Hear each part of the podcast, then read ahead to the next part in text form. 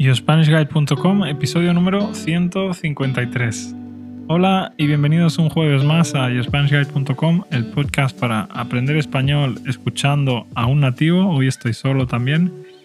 Y bueno, eh, ya sabéis que me llamo David, que en mi academia YoSpanishGuide.com tenéis acceso a la transcripción, a la traducción de este episodio y de los demás y a un montón de recursos, así que si queréis visitarlo, YoSpanishGuide.com y así me ayudáis también a pagar las facturas.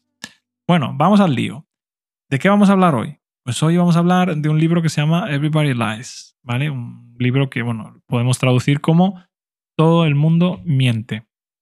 Y bien, voy directamente al grano, es decir, voy directamente a lo importante, porque después me falta tiempo y quiero hacerlo en 10 minutos. Este libro es un libro que te abre la mente sobre la naturaleza de los humanos. También te habla sobre el Big Data y sobre cómo usar el Big Data para entendernos mejor a nosotros mismos. El Big Data se dice así en español también, pero también lo podemos llamar los macrodatos. Y bien, ¿qué es esto del Big Data?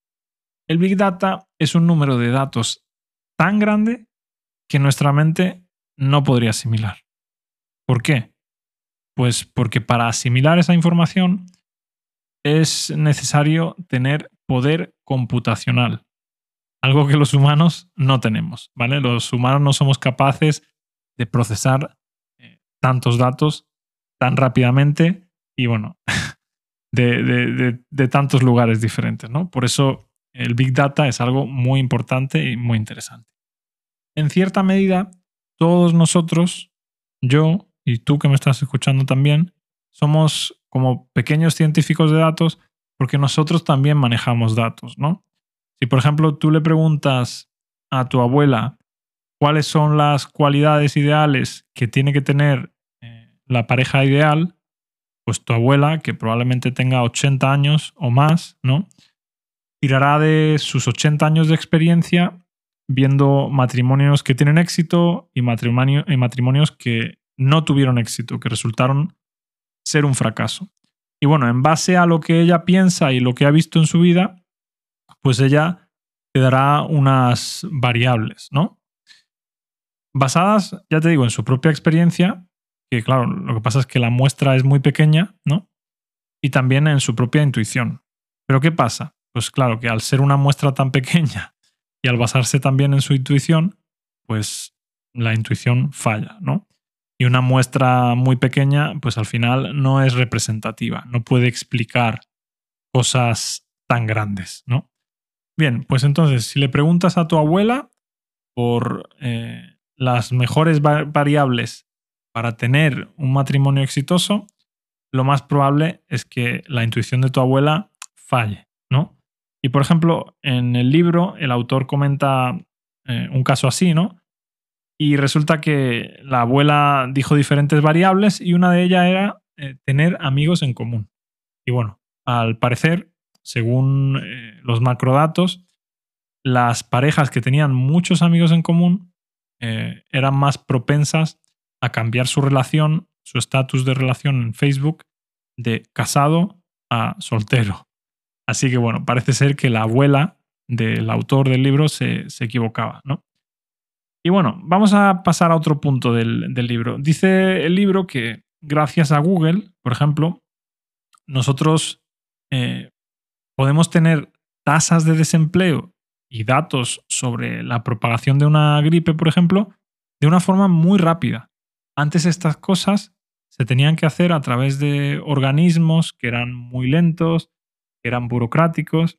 Y bueno, Google es el mejor eh, gestionando la información y es el mejor eh, indexando la información, ¿no? Si os fijáis, Google al final lo que hace es poner en orden el caos que hay en Internet, ¿no? Y yo creo que hace una labor de verdad eh, maravillosa. Y bueno, y como os podéis imaginar, hacer un estudio sobre la gripe o hacer un estudio del desempleo antes era carísimo. O sea, no solo era, era lento, sino que además también era carísimo. Y hoy en día, gracias a Google, lo tenemos rápido, eh, con mejor información y encima mucho más, más barato. Lo siguiente que comenta el libro es que el Big Data, a diferencia de los humanos, no miente. Y comenta un ejemplo de unos estudiantes de Maryland. Le hicieron una encuesta preguntándoles la nota que habían sacado y al parecer muchos mintieron. Dijeron eh, que habían tenido una nota más alta de lo que en realidad habían tenido. Y esto, según el libro, dice que ocurre por una cosa que se llama el sesgo de deseabilidad social. ¿Y qué significa el sesgo de deseabilidad social? Pues significa que si tú vas andando por la calle y alguien te hace una encuesta, es muy probable que tú digas alguna pequeña mentira para quedar bien, ¿vale? Para quedar como una mejor persona, una persona más inteligente, una persona más guay, etcétera, ¿no? Eso se llama sesgo de deseabilidad social. En resumen, es intentar impresionar al encuestador, ¿no? Y bueno, lo que dice es que el Big Data no miente, porque por ejemplo, cuando tú estás en tu casa haciendo búsquedas en el buscador de Google, tú sabes que nadie ve y nadie escucha.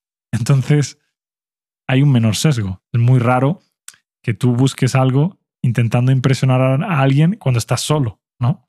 ¿A quién vas a impresionar? ¿A ti mismo? No tiene ningún sentido. Y bueno, una cosa curiosa que me ha parecido interesante que comenta es que dice que en, eh, la página porno Pornhub dice que un montón de mujeres eh, buscaban manzana culo. O sea, que les excitaba ver cómo personas introducían por su ano manzanas. Me parece un poco raro, pero bueno, parece ser que hay, hay de todo en la viña del Señor. La viña del Señor es el mundo, ¿vale? Es una forma de decir hay de todo en el mundo, hay de todo en la viña del Señor.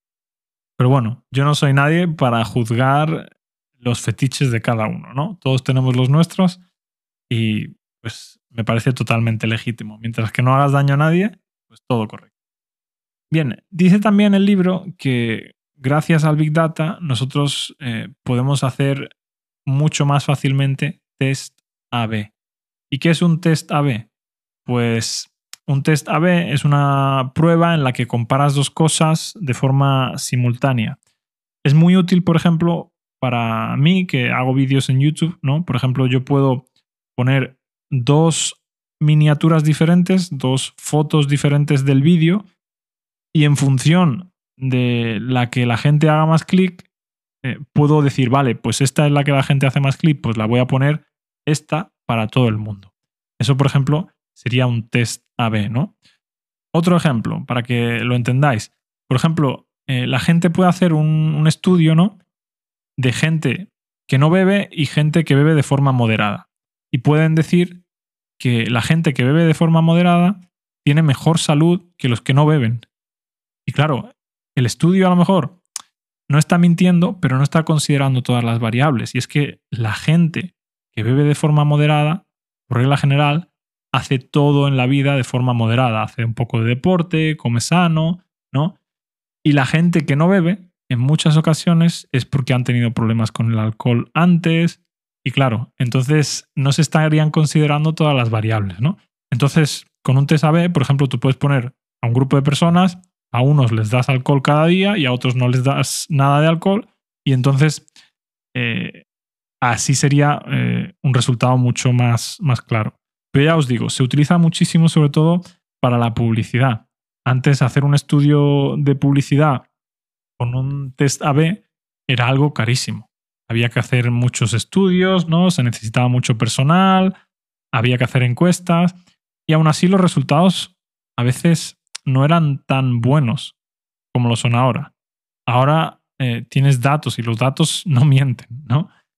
Bien, lo siguiente que dice el estudio va en contra del, del, Big Data. O sea, el libro habla muy bien del Big Data, pero también dice algo negativo. Y lo negativo es que dice que cuando hay demasiadas variables, el Big Data no funciona bien. Y cuenta el ejemplo de un científico, de un eh, genetista, no sé si lo he dicho bien, una persona que estudia los genes, dice que estaba relacionando eh, diferentes genes con la inteligencia.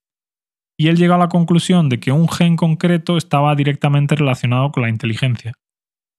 Y Entonces se emocionó muchísimo, se puso muy contento y a los dos años volvió a hacer la misma prueba y resultó que había sido un error.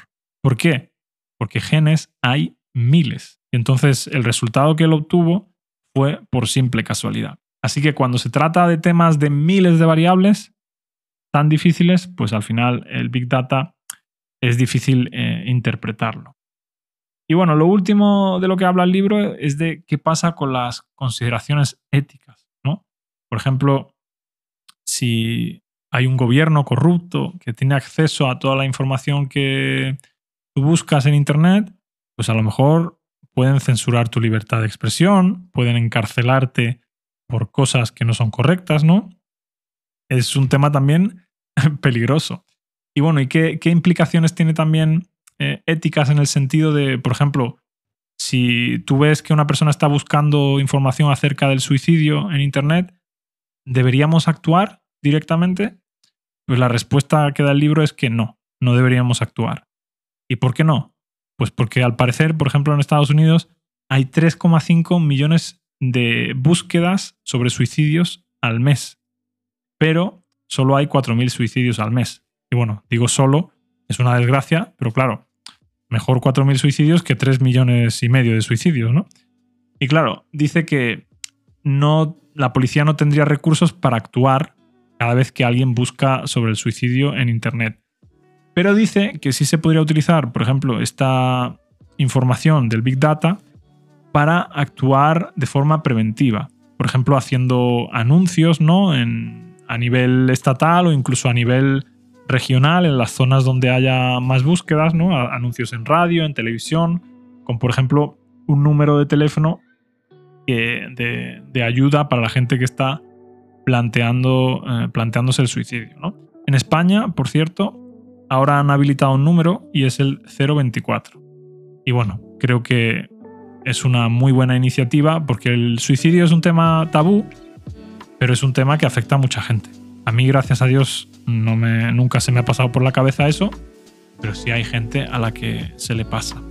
Y bueno, ese es el pequeño resumen que he hecho del libro.